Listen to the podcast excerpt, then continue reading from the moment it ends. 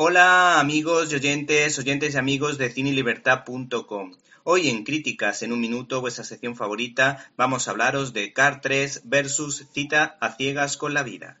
Era de esperar que la franquicia más rentable de la compañía no se hiciera esperar, ya que Cars y su sucedáneo Aviones han dado mucho dinero a la empresa Pixar que tantos y positivos valores ha transmitido a la sociedad. Podemos decir, por tanto, que Cars es la saga alimenticia de Pixar que le permite en ocasiones hacer obras maestras como Wally, Toy Story 3 o Up. El titular que sus creadores han puesto nos parece acertadísimo. Rayo McQueen, ¿explota y arde o regresa a la gloria?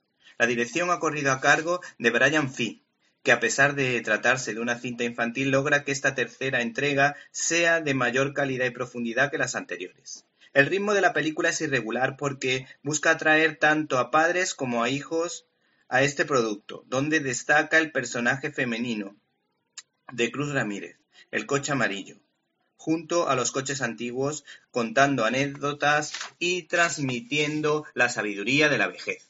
Esta producción del genio John Lasseter, amante de los coches como habrán imaginado, transmite la idea de saber aceptar el paso del tiempo y de la necesidad de reinventarse para poder ser útil a la sociedad, pero de un modo diferente.